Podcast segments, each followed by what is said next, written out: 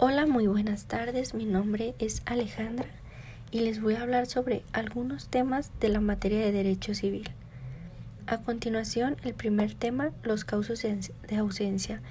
En el artículo 91, cuando una persona haya desaparecido y se ignore quien la represente, el juez a petición de parte de oficio nombrará un representante provisional y dispositorio de sus bienes la citará por edictos publicados.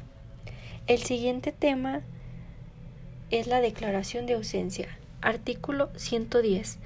Pasado en un año desde el día que haya sido nombrado el representante, habrá acción para pedir la declaración de ausencia. El siguiente tema es efectos de declaración de ausencia. En el artículo 121, declaración la ausencia si si hubiere testamento publicado o hológrafo, la persona en cuyo poder se encuentre lo representa al juez dentro de quince días contados de la última publicación en que cite el ausente para representarse ante el juez. El, el siguiente tema es el número 5.